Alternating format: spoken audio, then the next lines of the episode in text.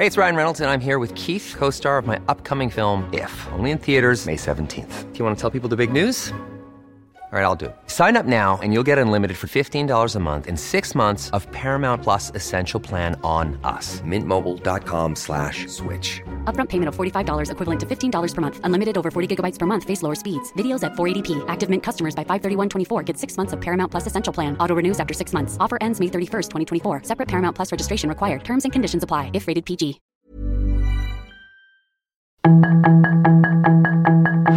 Tarde a tarde, lo que necesitas saber de forma ligera con un tono accesible. Solórzano, el referente informativo.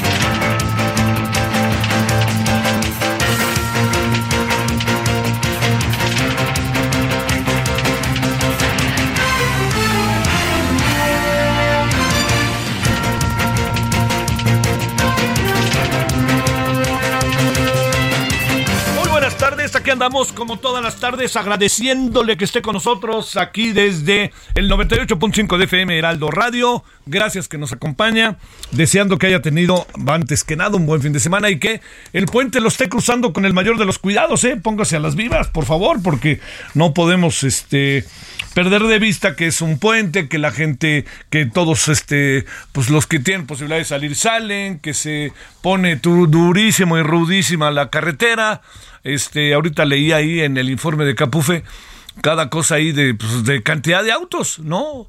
Entonces uno va manejando pensando que a ver si adelante, ay, hubo un alcance, alguien se descompuso, entonces ya puedo pasar. No, no, no, pues son la cantidad de automóviles que hay, este, que salen y entran en las carreteras de todo el país.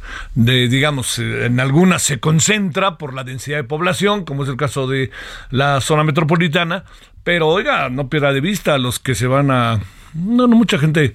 Pues sí, no, los que se van a Puerto Vallarta desde Guadalajara, por ejemplo, o los que se van ahí a, este, a salen ahí algunos días, lo que fuera, pues, ¿no? Así le diría yo que, este, que el, el gran tema es lo que sucede eh, respecto a, un puente que, este, que además el puente previo a la Semana Santa, oiga.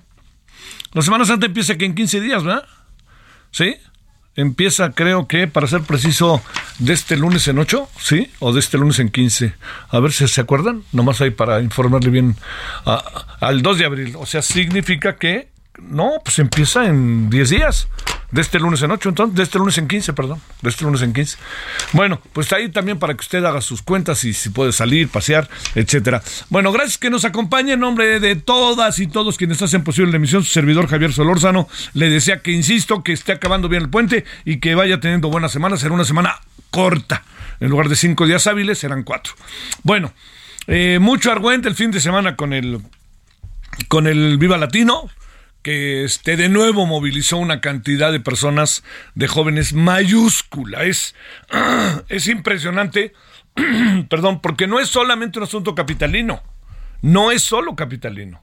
El asunto es, créame, en términos de nacionales, una gran cantidad de, de- personas viene y este y está ahí una gran cantidad de personas que, que vienen de los estados, mucha gente joven y todo eso. Entonces yo creo que aquí lo importante es que, que usted la haya pasado bien, si fue, y este que haya gozado la música. Y yo le daría una opinión. eh, oiga, gocen los grupos mexicanos, ¿eh? no sean tan malinchistas.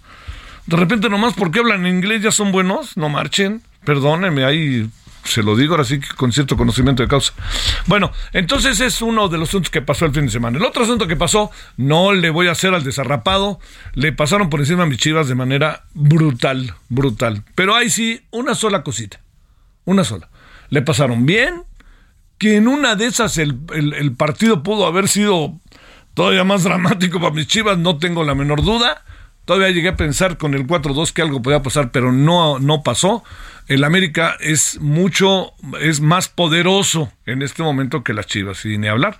Colorín colorado, esta historia se ha acabado y le digo, este, eso que le estoy contando, eh, es para que lo, considere este, en el futbolísticamente hablando, ¿no? Entonces, eh, esa es una. La, la, otra es lo que sí, eh, más allá de todo, para haciendo un, un recuento de este fin de semana, más allá de todo, lo, lo que sí le, puedo decir es que, eh, ay, qué manera tan burda, tan burda, tan burda de celebrar de ese jugador del América. Qué burdo, qué corriente.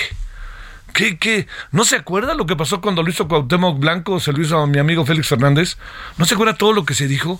Perdón, la verdad, con todo respeto, el América tiene que hacer algo. El América tiene que hacer algo. ¿Sabe por qué? Porque son conductas generalmente que se vuelven imitativas entre los niños, ¿no? Y entonces se hacen así como si estuviera un perro ahí. Una cosa es que se venden contra la red y cada quien que haga las jaladas que quiera. Pero este hombre sí verdaderamente es como para, en serio, ¿no? Este, el, el centro delantero del América, la verdad, no sé qué piensa usted. Bien ganó el América, insisto, pero qué pinche necesidad. Ya, lo dije.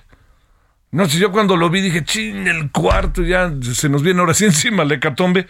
Y luego cuando vi cómo lo celebró, es que me, me dejé llevar por la emoción, la emoción, chicles, chocolates, muéganos, hombre. Hay que tener cuidado, hay que ser respetuoso con el juego, con el juego, con los rivales, con los adversarios, pero con el juego. Hay que respetar el juego, ¿no? Así que yo espero, señora Escarga, que seguro estaba eufórico viendo usted eso que estaba pasando, que haga algo, señora Escarga, la verdad, ¿eh? La verdad, usted es el dueño ahí del balón y ahora que va a meter a la América a la Bolsa Mexicana de Valores, es, es la verdad, ¿eh? Es, es el momento. Eso no, no, no puede quedar, no puede quedar como si no hubiera pasado nada. Sí pasó y pasó feo. Y pasó, fue fea la celebración. Que no quita ni tantitita, ni tantitito, el gran mérito del triunfo del América. Es punto y aparte. Bueno, la otra cosa es que a mí, nomás déjeme así, no, no me quiero quedar callado. Este, ¿sabe por qué me gusta mucho el Checo Pérez? Primero porque siempre nos gusta que alguien gane y que sea mexicano, etcétera. Pero ahora sí que no se deja, ¿eh? No sé si ha visto todo lo que ha pasado, reclama todo, no permite que las cosas pasen de largo como si no hubiera pasado nada. Todo eso, la verdad que se lo digo, es muy importante en una competencia de, ese, de esa envergadura, de ese nivel. Es una competencia de altísimo nivel, las más importantes del mundo. Y no permite. Y luego pues está enojado el Verstappen, no este, y su papá también, pero pues ahora sí que, pues, pues, para, ahora sí, si ya saben cómo es el checo, ¿para qué lo contratan? ¿No? Pues ahora sí, tal cual. Y yo lo felicito desde aquí al Checo Pérez, que este que una vez tuve la oportunidad de entrevistarlo sin saber quién era y lo reconocí por su voz. Este, eh, lo, que sí le digo es que es un momento muy interesante para, para el automovilismo mexicano de Fórmula 1. Ya que le tiré todo ese rollo, punto y aparte, a ver, no podemos soslayar la importancia del acto del sábado. Olvídense a ver, yo sé que luego de repente acaban diciendo que si uno es pro López Obrador y luego va a un otro lado y le dicen, oye, te metes con el presidente, ¿cómo es posible? Bueno, todo eso yo le voy a decir que sí le digo con toda claridad que este que fue un acto el del sábado pues bueno, muy a la manera del presidente, muy, muy, muy a la manera del presidente. Eh, se llenó el zócalo, se llenó y más allá del zócalo no pudo ni acercarse la gente en muchos casos y se quedó ahí a cuadras y cuadras y ahí en las pantallotas viendo el discurso, escuchando, viendo ya al presidente y escuchando su discurso. Bueno, esto se lo, se lo planteo ahora por lo siguiente, para que entremos en materia. Eh, la verdad, no se dijeron muchas cosas nuevas, ¿eh? Perdónenme, yo entiendo que se me van a venir encima por ahí. Perdónenme, una cosa son los buenos deseos y otra cosa es la realidad. La verdad, yo Hoy leía como lo hago los lunes con mucho cuidado a Raúl Trejo y, la verdad le, leía a Raúl y Raúl hizo hace un examen minucioso de todo lo que se dijo el sábado y en verdad yo desde que medio estaba atento el sábado no escuché muchas cosas buenas, nuevas, nuevas, ¿no? Entonces más bien se convirtió pues en lo que quería el presidente, un acto político. Y como usted lo sabe, pues en otra parte se celebraba de manera discreta como lo hace muy como lo hace cada año el ingeniero Cárdenas la expropiación petrolera que llevó a cabo su, su padre. Lo que sí le digo es que este, lo que, lo que pasó el, el, sábado muestra músculo, muestra músculo. Y el presidente ya acabó diciendo así, ya acabó poniendo en la mesa el asunto y dijo, señoras y señores, que les quede claro, esto se va a repetir no una, sino en innumerables ocasiones, así que váyanse preparando. O sea que ya, señores de la oposición, no necesitan salir a la calle para que el presidente salga, el presidente se va a inventar algo. Ya les digo, el día del niño, vámonos, todos a salir a la calle. Eso va a pasar. Así va a ser, ya, ni vuelta le demos. ¿Qué significa esto? Eso es lo que hay que saber leer. Significa también, en opinión de su servidor, que el presidente sabe que tiene que sacar a la calle a la gente. Sabe que la gente tiene que estar en la calle. Y cuando le digo que tiene que estar en la calle la gente, eh, algo que uno no puede perder de vista es que ese va a ser uno de los campos de batalla políticamente hablando de lo que puede de lo que podría pasar en las elecciones del 2024. Entonces, eso lo pongo en la mesa con para que lo, revisemos, lo atendamos y no perdamos de vista lo que se puede venir en los próximos meses y quizás año eh, en relación a este. La calle es el presidente la quiere hacer de nuevo suya. Es suya y la quiere hacer de nuevo suya, pero ya no la tiene tan fácil. Eso sí queda claro. ¿Qué es lo que también pasó el sábado? Que el presidente les dijo no zigzaguen, que les quede claro. Esto no pueden por ningún motivo cambiar. Aquí hay continuismo o, pues en pocas palabras, o hay continuismo, fíjese, ¿eh? o olvídense de ser corcholatas el que me garantice el continuismo es al que yo voy a elegir. ¿Va a haber encuestas? Sí, va a haber encuestas. Pero no nos hagamos. Al final, quien va a decidir va a ser el propio presidente. Entonces, que quede clarísimo que sí podrá haber encuestas, todo eso. Pero al final, ¿usted cree que al presidente se le puede ir esta decisión? Se lo pregunto sinceramente. Sinceramente, ¿usted cree que se le puede ir al presidente esta importantísima decisión?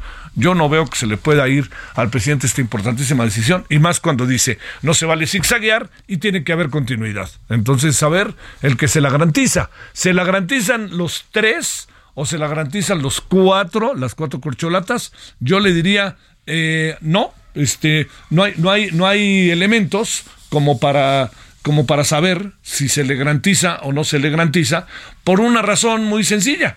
Porque, digamos, quien a la vista sí lo hace sería Dan Augusto y Claudia Sheinbaum. No así necesariamente Marcelo Casado Montt. ¿Por qué? Porque Marcelo trae también un peso propio. Marcelo es un hombre de viejas líderes políticas. Adán Augusto era un priista, pues, este, Claudia Sheinbaum no ha estado a la sombra del presidente. Eh, Marcelo trae también su propia, trae su propia, su, propio proceso, ¿no? Trae su propia mirada de las cosas y tiene en su agenda asuntos que no necesariamente están en primera línea en este gobierno. Y eso puede contar. A la mera hora esto puede ser definitivo, puede ser una decisión, no lo sé pero no lo sé como para decidir. Pero después de todo, también todo lo que dijo el presidente de la Asociación de Lázaro Cárdenas, no sé si trató de mandar por ahí un mensaje o cosa parecida. Bueno, lo único que sí le digo es que el acto del sábado fue un acto importante. No hay que perderlo de vista. Y así van a ser todos los que vengan, todos los que vengan. Ahora, lo que sí es que lo que fue insultante, diría yo, insultante, fue el hecho de que eh, este, quemaran la figura de, una piñata, pues, que personificaba a la señora Norma Piña, la ministra presidenta de la Corte. déjeme decirle por qué, por qué esto me parece a mí que merece toda la atención y por qué es, este, es importante. Porque primero se está creando un mal clima ante las cosas. Ahorita vamos a hablar de ello, no me voy a alargar mucho se está creando un mal clima ante las cosas, se está creando un mal clima ante las instituciones, ante quienes representan las instituciones, porque al presidente pues no le gustan, entonces si no le gustan sale y entonces el presidente es interpretado. No estoy insinuando, pero ni por asomo que el presidente lo provoque en el sentido estricto. Estoy diciéndole que lo que sí está pasando es que hay un discurso y una narrativa que coloca al presidente eh, de repente en su discurso sobreinterpretado por parte de sus huestes. Y eso no se puede perder de vista. Y termino diciendo lo siguiente. El presidente no, no, no le pueden ganar una. Y eso, eso a mí me parece por un lado bien, pero por otro lado me parece carente de autocrítica. Para decírselo claro. Es que nunca informaban cuando quemaron mis figuras, dice el presidente. Siempre tiene que ser él el, el niño de la, de la rosca. A ver, yo quiero decir lo siguiente. Claro que se informó.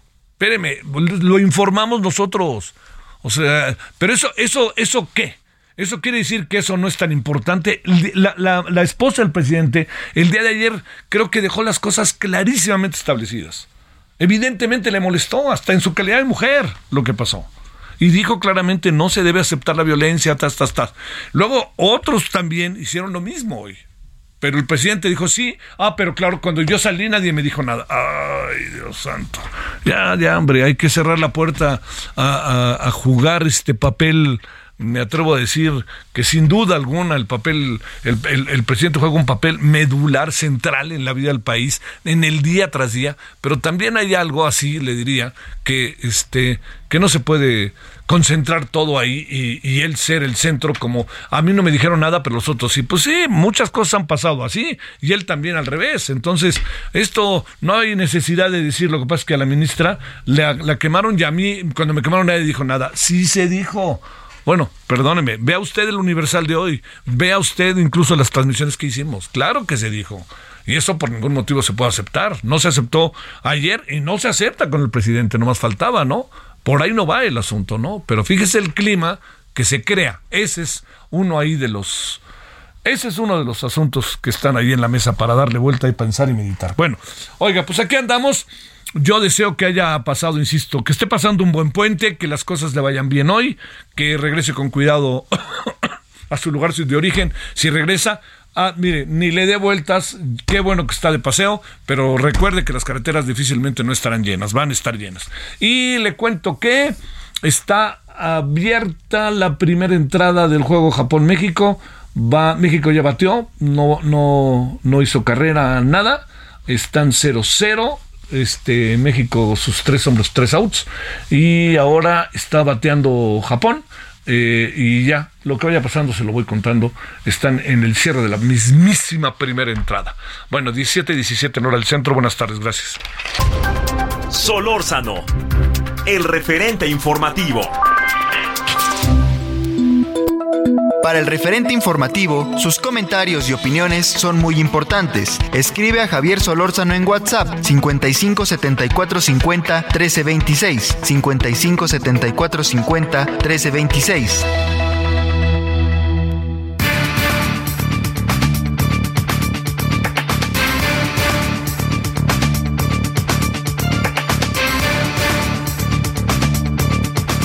Ya eh, hablemos de lo que pasó hoy de lo que pasó el fin de semana en su conjunto, ¿no? No solamente en aquello que tiene que ver con, eh, no, no solamente en lo que tiene que ver con eh, lo, que lo que pasó respecto a incidentes, etcétera, sino el todo. Le hemos pedido a Daniel Vázquez, investigador del Instituto de Investigaciones Jurídicas de la UNAM, que reflexione con nosotros sobre este tema. Querido Daniel, gracias, buenas tardes. Hola Javier, buenas tardes, buenas tardes también a toda la audiencia, gracias por la llamada. Bueno, ¿cómo viste el asunto? A ver. Bueno, pues varias cosas. Lo primero es claramente que llenara el Zócalo no es nota, ¿no? Nota hubiera sido que no hubiera llegado tanta gente como, como se esperaba. Entonces ese no es algo, no es, no es ni raro ni, ni nuevo. De hecho, tampoco el, eh, eh, que hubieran existido acarreados, eh, servidores públicos que fueron llevados o que hubieran camiones, eso tampoco es nota, porque eso es algo que pues nuestra clase política en general, no solamente Morena, sino prácticamente todos los partidos, es algo que practican de forma sistemática y además de las personas acarreadas, seguramente también fueron muchísimas personas que decidieron libremente ir y estar ahí para apoyar el, el proyecto de el gobierno del presidente Andrés Manuel López Obrador. Entonces me parece que eso tampoco necesariamente sería nota. Y yo te escuchaba en la introducción del noticiero y como muy bien indicas, en realidad, en general en la narrativa del presidente sobre los logros que ha tenido su gobierno, sobre la trayectoria que ha tenido su gobierno, tampoco se nota porque no hay nada nuevo ahí, ¿no? Que podamos eh, identificar con claridad. Me parece que tal vez la, la novedad la encontramos en... Eh, en la línea, en las directrices que ya empieza a dar para preparar su relevo, ¿no? Sobre qué está dispuesto a aceptar y qué es lo que no va a aceptar. Y entonces esta eh, célebre frase de no vamos a aceptar zigzagueos, ¿no? No se vale. Y por ahí tal vez la única cosa interesante es la, ligera crítica que parece que se le hace en particular al presidente eh, Cárdenas con respecto a la elección que hizo de Ávila Camacho en lugar del general Mujica. Y en una, en una, digo, es una especie como de crítica porque parece que la reflexión hacia donde lo lleva es hacia esto no me puede pasar a mí, ¿no? Yo sí voy a elegir a Mujica y no a Vila Camacho, pareciera que es un poco lo que nos está diciendo. Pero oye, y ve oye, a saber, Daniel, a quién también iba dirigido el mensaje, ¿no? Eh, sí, bueno, pareciera que pese a que teníamos ahí eh, eh, miles de personas, decenas de miles de personas, parece que el mensaje en realidad iba dirigido a no más de cuatro. Exactamente. sí, sí, sí, sí, cierto. Oye, y en una de esas, de esos cuatro a uno, ¿no? Sí. sí. Oye, a ver, ¿qué, qué, este, a ver, decía yo, Daniel, que lo que pasa con la quema de la figura de la de la ministra Piña, la verdad que me parece totalmente absurdo. El presidente luego, luego de salir, sí, para mí también me quemaron y nadie dijo nada. A ver, ¿cómo reflexionamos esto? Yo creo que hay varias diferencias. Efectivamente, lo que, bueno, yo creo que fue lo que más eh, robó, digamos, eh, cámara a la, marcha, el, el, incidente de la quema de la del muñeco de la, de la ministra Norma Piña. Yo creo que eso fue lo que más robó cámara. Y en ese marco, pues la respuesta inmediata fue incluso que era una, casi que un uso de costumbre, decía, ¿no? Una tradición, aquí se queman judas de aquellas personas que consideramos que son pues traidores alguna causa en concreto y eso es algo que nosotros practicamos en política en general y en los pueblos y etcétera, etcétera, como tratar de hacerlo menos, como si fuera un asunto menor. Y también es cierto que efectivamente en muchas manifestaciones, en varias de ellas, no, no es raro que efectivamente se hayan quemado de algunos eh, muñecos, de algunos personajes políticos. Sin embargo, pese a eso, me parece que hay dos elementos importantes que son distintos en este contexto con respecto de cualquier anterior. El la primera diferencia relevante es el contexto de polarización política actual, que además, bueno, en, realidad podemos decir que es un contexto nuevo, pero que lo podemos empezar a rascar desde el 2006, que arrancó con la campaña presidencial de peligro para México y que de ahí a la fecha, pues lamentablemente la polarización ha venido creciendo, ¿no? Lo que hemos tenido es un abierto crecimiento y que además todos los días aparece pues en la narrativa del presidente en sus eh, conferencias mañaneras. Entonces, esto es relevante. Tenemos un contexto de polarización en esa polarización de muchas descalificaciones, lamentablemente también de muchas mentiras, y sobre todo de poner a personajes en específico, a veces defensores de derechos humanos, a veces víctimas de, o familiares más bien de víctimas de desaparición forzada, y a veces algunos este pues comunicadores, columnistas y también algunos eh, políticos o jueces y juezas, ponerlos ahí eh, eh, a que sean literal quemados en leña verde, justamente, ¿no? Entonces, eh, eh, esa es una diferencia relevante, que, que, varios estamos diciendo cuidado, porque estos contextos de polarización lo que pueden detonar son actos de violencia. Entonces, ahí tenemos que tener mucho cuidado, esa es la diferencia principal, que en, este, en el contexto en el que ahora estamos, este tipo de expresiones se pueden detonar con mucha facilidad en actos de violencia. y la segunda diferencia, es nada más te la digo rápido, la segunda diferencia muy importante eh, una cosa que tal vez en el pasado no era tan clara, existía, pero probablemente no estaba tan claramente explicada y no la sabíamos, que tiene que ver ya no con solamente con este contexto de polarización, sino además con una violencia estructural en contra de las mujeres. Es decir, no es solamente que quemaron un muñeco de un político eh, reconocido, sino que además se trataba de, de una mujer, además de la primera eh, ministra de la Suprema Corte de Justicia de la Nación. Entonces, en ese sentido, ya no nada más es un problema de polarización, sino que también se enmarca en esta violencia estructural en contra de las mujeres. Y estos dos son elementos centrales para, entender la diferencia de lo que sucede hoy con respecto al pasado. Una breve reflexión en un minuto, si se puede, querido Daniel. ¿Cómo ves este, esta idea de que el presidente provoca, que conste que lo pongo en comillas, lo que pasa en muchas ocasiones con actos de violencia, el caso de la ministra Piña y el caso incluso de algunos periodistas, etcétera? Sí, probablemente el problema con el con el verbo provoca es como si hubiera una intención por parte del presidente. Probablemente la intención como tal no existe. Pero lo cierto es que las palabras importan, las palabras detonan hechos, las palabras simbolizan hechos, es narrativa y la construcción de narrativa impacta entre otras cosas en pues en sus seguidores, en las personas que aprecian al gobierno actual. Y esas personas son las que muchas veces, sin quererlo, sí pueden tener como consecuencia esto que decía hace un rato, que, que, que lo único que se necesita cuando tenemos mucha gasolina en, en el ambiente es una chispita para que eso detone justamente un incendio. Entonces ahí es donde tenemos que tener mucho cuidado. Muy bien lo dijiste también tú hace un rato, yo no quiero decir tampoco que el presidente quiera provocar esto, pero sí genera contextos que pueden detonar estos actos de violencia. Te mando un gran saludo, Daniel Vázquez, buen fin de puente, gracias. Referente informativo regresa luego de una pausa.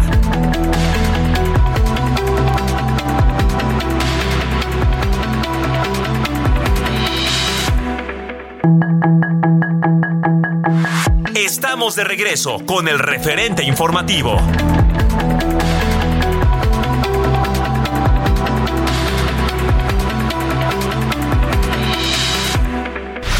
En el referente informativo le presentamos información relevante.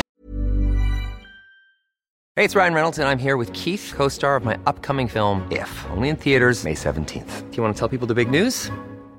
All right, I'll do it. Sign up now and you'll get unlimited for $15 a month in six months of Paramount Plus Essential Plan on us. Mintmobile.com slash switch. Upfront payment of $45 equivalent to $15 per month. Unlimited over 40 gigabytes per month. Face lower speeds. Videos at 480p. Active Mint customers by 531.24 get six months of Paramount Plus Essential Plan. Auto renews after six months. Offer ends May 31st, 2024. Separate Paramount Plus registration required. Terms and conditions apply if rated PG. De manera directa y sin intermediarios, el gobierno de México avanza en la entrega de la pensión para el bienestar de las personas adultas mayores en las comunidades de la ruta del tren Maya que transita por los estados de Chiapas, Tabasco, Campeche, Quintana Roo y Yucatán, con lo que da cumplimiento al artículo 4 de la Constitución mexicana que establece este derecho universal para las personas mayores de 68 años y en el caso de indígenas y afromexicanas a partir de 65 años. Detienen a 14 presuntos secuestradores que tenían cautivas a 14 personas en Zacatecas. La Sedena y la Guardia Nacional aseguran cinco tomas clandestinas en Tlahuelilpan. Secretaría de Salud de Sinaloa clausura cuartos agrícolas en condiciones insalubres. El Departamento de Estado de Estados Unidos detecta diversas violaciones a derechos humanos en México. Sismo en Ecuador deja al menos 15 muertos y más de 500 heridos. Nuestros seguidores crecen cada día y hoy en el Heraldo de México ya se tiene un millón de seguidores en TikTok. Un millón de gracias a nuestros seguidores. Y si tú aún no nos descubres, búscanos como El Heraldo de México y mantente al día con la información más clara y objetiva.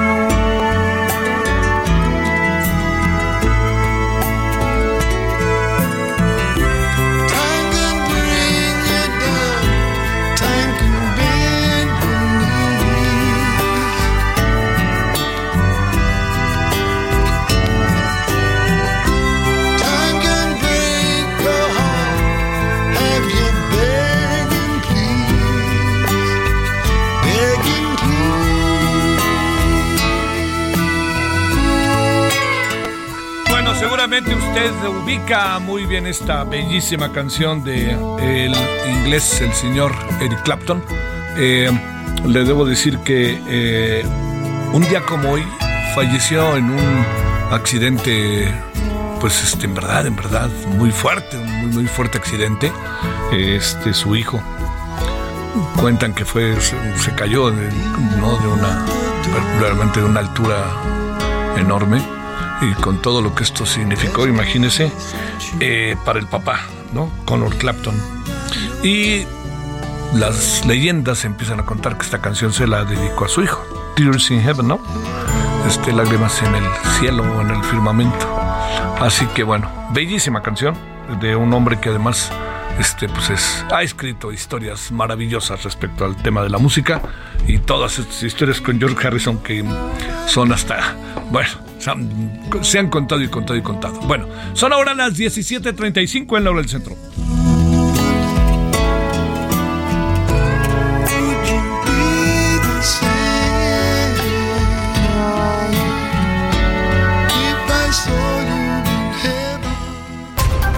Solórzano, el referente informativo.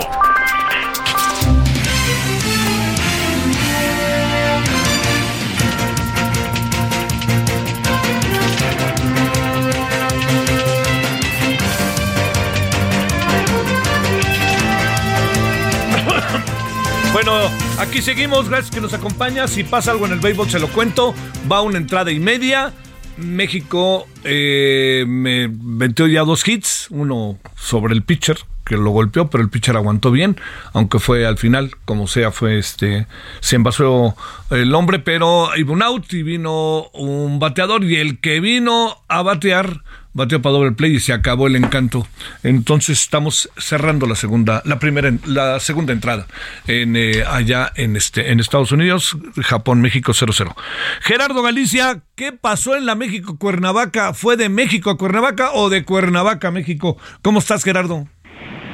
Muy bien, mi querido Javier. Se fue de Cuernavaca a la Ciudad de México. Vaya caos que se ha generado justo en la carretera federal y también en la autopista. Cerca de las 3 de la tarde, Javier, vecinos de San Pedro Mártir decidieron cerrar la carretera, en primera instancia la federal, justo en su entronque con la autopista y al no ser escuchados, ellos pedían ser escuchados por personal del sistema de aguas de la Ciudad de México. El motivo, las válvulas de agua que eh, reparten precisamente el líquido en toda esa zona. Lo que mencionan ellos es que eh, se les da por tandeo. Un día la dejan abierta, o cuatro no, y este fue el motivo por el cual se molestaron los vecinos de San Pedro Mártir, que piden se dejen las válvulas completamente abiertas para que todos los días tengan agua potable.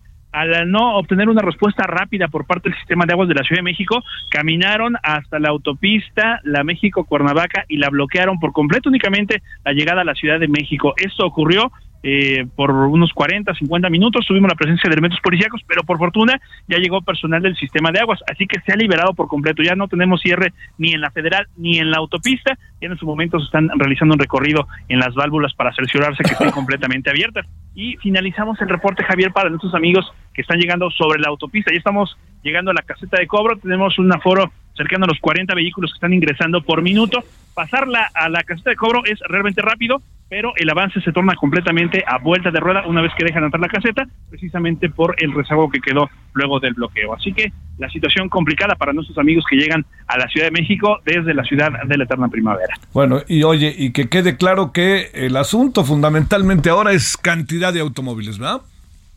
Sí, sí, sí. Ahora es la gran cantidad de automovilistas, de vacacionistas que aprovecharon este fin de semana largo, ya están de regreso y esto es lo que está saturando en estos momentos eh, la autopista de la México-Cuernavaca. Gracias. Te mando un saludo, Gerardo Galicia. Buenas tardes. Un fuerte abrazo. Gracias. 1738, no del centro. Solórzano, el referente informativo.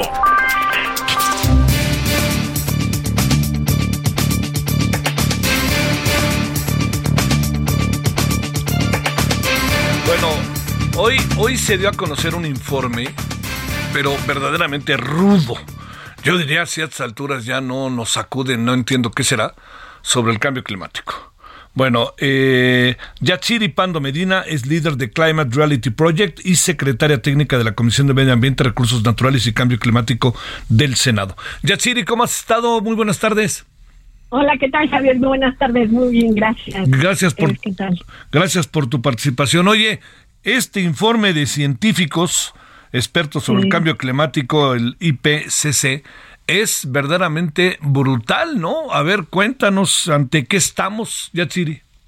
Así es, la verdad es que nos da datos que si bien ya sabíamos, ¿no? Es decir, que ya van varios años en los que todas las científicas y los científicos del IPCC se reúnen y juntan todos estos datos que se publican en el mundo en materia de cambio climático, si ya nos habían dado, ¿no? Porque ya se han eh, publicado varios reportes y reportes especiales en años anteriores, ya nos habían dado datos eh, bastante negativos sobre lo que está pasando alrededor del mundo, pues digamos que este, el último, el más reciente, eh, pues también, ¿no? Eh, nos confirma lo mal que vamos, ¿no? Que estamos en ruta de los 3 grados de aumento de temperatura.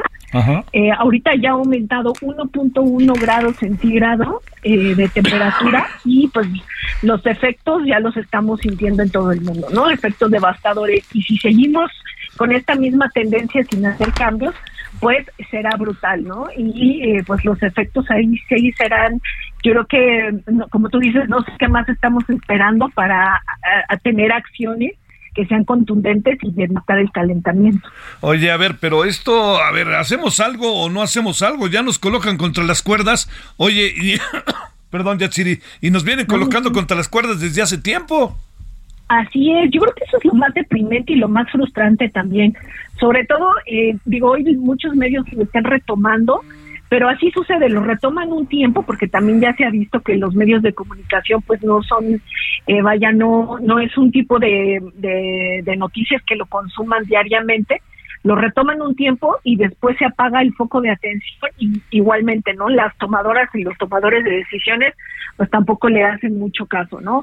Em, yo creo que eso es, eh, es muy preocupante y si bien el reporte, este último reporte, está dando datos eh, de esperanza y alentadores en el sentido de decir que si hacemos cambios y se está eh, invirtiendo en tecnología y en reducir las emisiones y no quemar más carbono y demás, pero al mismo tiempo vemos una realidad en donde China y Estados Unidos, ¿no? que digamos que son los más contaminantes, los países más contaminantes junto con India, pues siguen invirtiendo en combustibles fósiles, ¿no? Entonces, vaya, por más que nosotros en lo individual cambiemos nuestras actividades, que por supuesto que, que eso es importante, jamás vamos a poder llegar al número eh, que se necesita para reducirlas de manera drástica si no estamos hablando de países completos, ¿no? Sobre todo estos países desarrollados que son quienes deberían de estar acelerando eh, las acciones para llegar a, al neto cero, ¿no? al cero emisiones. ¿Qué pasa mientras con, a ver, los gobiernos? Un gobierno como el nuestro, que es el que nos importa, ¿qué es lo que pasa con un gobierno como el nuestro? Pues mira, yo creo que en los ah, años anteriores, si bien México ahorita todavía sigue en su tendencia de aumentar emisiones, em, consideramos o se considera que México está, por lo menos ahorita, ha habido un cambio en el discurso del gobierno, como ustedes se habrán dado cuenta, ¿no? Ya se está comenzando a abrir el tema en materia de energías renovables. ¿no? Se están eh, lanzando, por ejemplo, estos programas de Plan Sonora y demás, donde se van a invertir más a energía eólica y a la energía solar. Entonces, vaya, está lanzando signos de que vamos a modificar la tendencia. México venía eh, relativamente bien, pero eh, esto no significa que, digamos, no seamos de los 12 primeros 14 países en el mundo más contaminantes. También tenemos que reducir tenemos graves problemas con las refinerías, ¿no? Con eh, toda la contaminación, ya lo vemos en las zonas metropolitanas del país que son las más contaminadas y sobre todo el aumento de enfermedades, porque esto no nada más se queda en, en el aumento de emisiones, todo esto repercute en temas económicos, sociales, políticos y de salud. Entonces, aquí viene el problema, ¿no? México es un país con 17 estados costeros, es altamente vulnerable ya en estos estudios que han sacado el panel de científicos, se ha determinado que México, como parte de Norteamérica, pues es un país vulnerable, en donde el aumento del nivel del mar nos está perjudicando. Y bueno, México debe de acelerar. Recordemos que México en la anterior eh, COP, no esta conferencia de las partes en materia de cambio climático que se dio el año pasado, México hizo un anuncio muy importante en donde modifica sus contribuciones determinadas nacionalmente. ¿Qué son estas contribuciones? Son los compromisos, son las metas que México y otros países por enteran, digamos, a, a, nivel mundial, por el Acuerdo de París. Entonces, México lo que hizo fue aumentar este nivel de compromiso y se compromete a reducir el 35% de emisiones, ¿no? De lo que ya estamos ahorita eh, emitiendo, además de alcanzar un tope al 2026, es decir, al 2026. El, este reporte está pidiendo que todos los gobiernos lleguen al tope de emisiones al 2025, sobre todo los más eh, eh, los desarrollados, ¿no? los más contaminantes. Está complicado, es difícil porque las señales también a nivel internacional, te digo, son aumentar la exportación de combustibles fósiles, ¿no? Ya Estados Unidos anunció este enorme proyecto en Alaska en donde va a sacar más petróleo y eh, China está invirtiendo también en plantas de carbón, que es el combustible más contaminante, ¿no? Entonces, dices, bueno, ¿qué, va, ¿qué vamos a hacer, no? ¿Qué está pasando en el mundo si países como México hacen, pues, a lo mejor un poco más, lo suficiente, pero eh, los demás países que están contaminando, pues tampoco lo toman con tanta seriedad. Con tanta seriedad, ¿no? Oye, este, ahora aquí también hay algo, digamos, los organismos internacionales hasta dónde alcanza su, su, este, su influencia, digamos, porque todo el mundo firma y dice, sí, yo me, comprometo y van a ver, y tu mamá también, y todas estas cosas, pero, pero a la mera hora, Yachiri, no, no, no pasa, digamos, de ahí. Ese es el, el asunto. Entonces se vuelve esto en un círculo perverso y vicioso. Sí, por supuesto, porque digo, finalmente el Acuerdo de París, que vaya, si sí es vinculante porque todo el mundo va y lo firme, como tú dices, ¿no? Eh, se meten a los compromisos de cero metano y demás.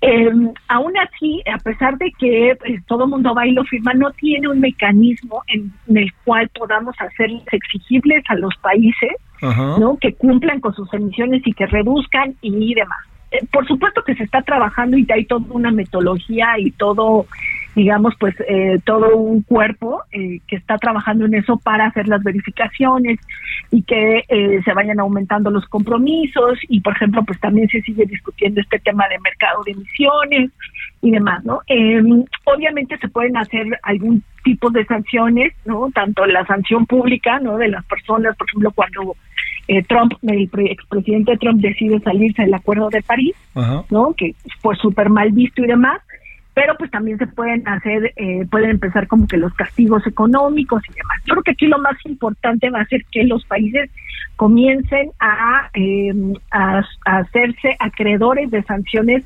Por ejemplo, si tú quieres como país exportador de algún producto, quieres darlo a otro país de la Unión Europea, pero ahí tienen un límite de emisiones y te van a cobrar un impuesto o un arancel, entonces ahí sí te vas a hacer acreedor a una sanción económica, ¿no? Y creo que de esta manera los países pueden irlo modificando, porque ya hemos visto las desgracias que pasan alrededor del mundo donde cientos de miles de personas se mueren, la sequía, las hambrunas, eh, las inundaciones, pérdidas millonarias de infraestructura.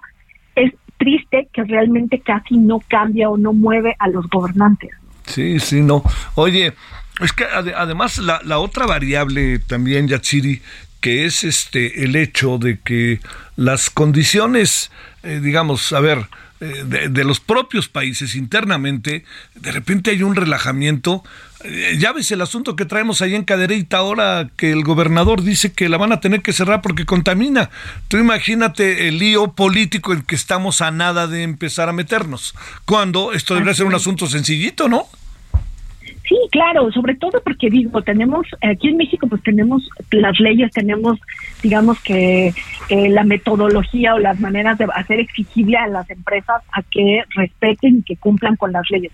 El problema que enfrentamos muchas veces es esto, la implementación, el compromiso de los gobernantes, de las autoridades, las denuncias, por ejemplo, en este caso la, la Agencia de Seguridad Ambiental, la CEA, pues que son los que son eh, los que tienen la facultad, ¿no? Y los que son los encargados de hacer cumplir las leyes, porque si no, de lo contrario, como tú dices, va escalando el problema, ¿no? Entonces se convierte en un problema político, económico, y finalmente, pues sí, está la, la contaminación y sobre todo, pues estamos viendo la pérdida humana y sobre todo también digo, si ya no les interesan las pérdidas humanas, ¿no? Pues el, tema económico, porque entre más gente tengas, claro, el más, entre más gente tengas en un sistema de salud que ya de por sí está colapsado, ¿no? Pues no va a haber dinero, no va a haber millones que alcancen. ¿Qué pasa a partir de ahora para cerrar, Yatsiri?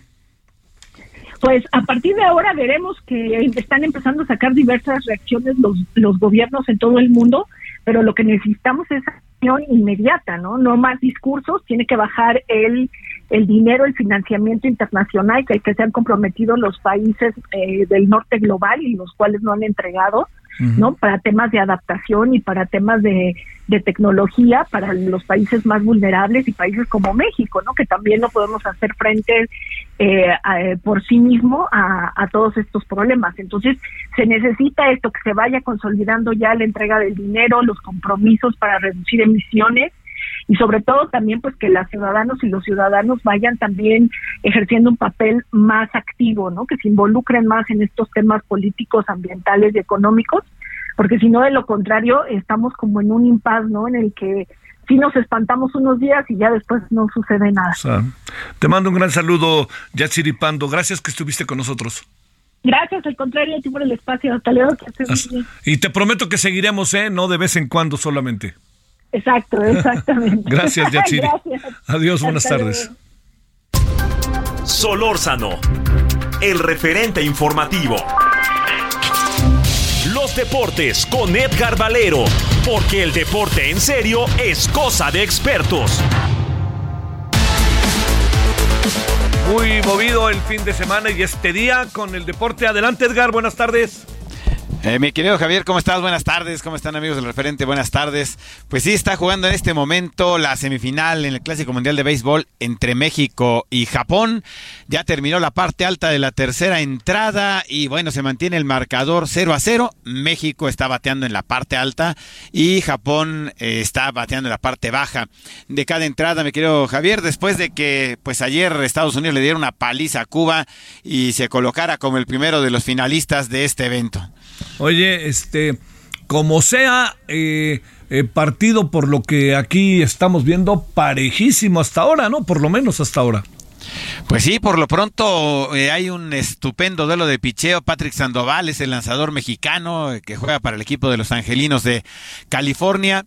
Y vamos a ver este, si, si se mantiene la tendencia del trabajo de los lanzadores mexicanos, que lo platicábamos desde el viernes, Javier. Eh, digo, lamentablemente Julio Urias no va a poder regresar porque ya llegó a, literal, ya llegó a su número de lanzamientos y, bueno, pues eh, no va a poder. Luis César, ¿por qué se fue? Eh? Luis César, ¿por qué, Luis César, ¿por qué se fue? Fíjate que estaba en, un estaba, estaba en, una en un punto de decisión en el que probablemente tuviera que reportarse ya con el equipo a, a, los entrenamientos de primavera. Eh, no está del todo claro, pero sí es una baja por demás sensible la de la de César para el equipo mexicano. Es otro pitcher, por supuesto, que, que también nos hace mucha falta en este momento, eh, Javier. Sí, bueno. Oye, para ir cerrando, a ver, el checo está enojado, pero tiene la razón, me da la impresión, ¿no?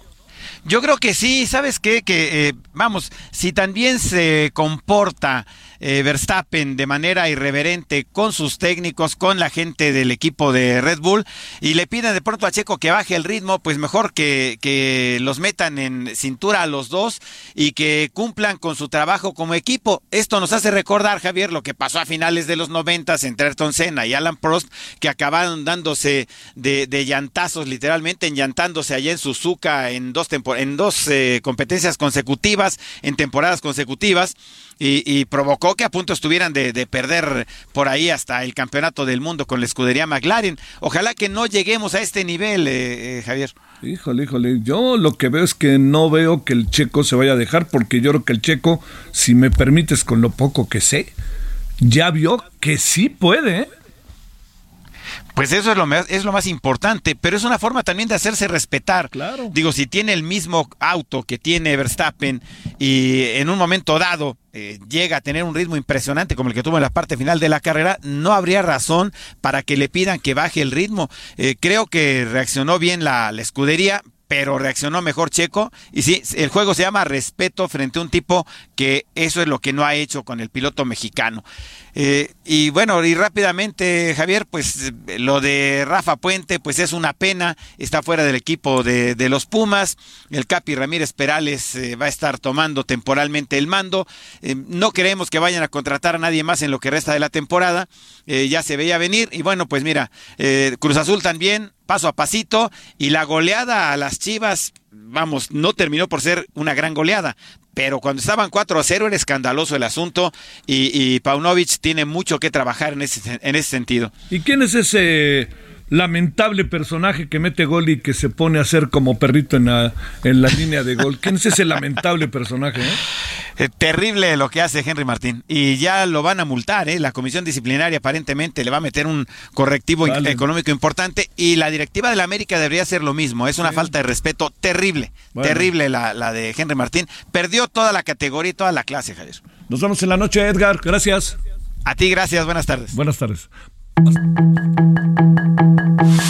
Hasta aquí Solórzano, el referente informativo.